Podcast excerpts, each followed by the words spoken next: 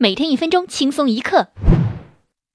一名男子驾驶着法拉利超速被查，感到自己尊贵身份受到侮辱的他，愤怒的把交警抓伤，并且叫嚣的称道：“我家里边十几辆豪车，你随便扣。”次日，该男子被洗车店老板开除。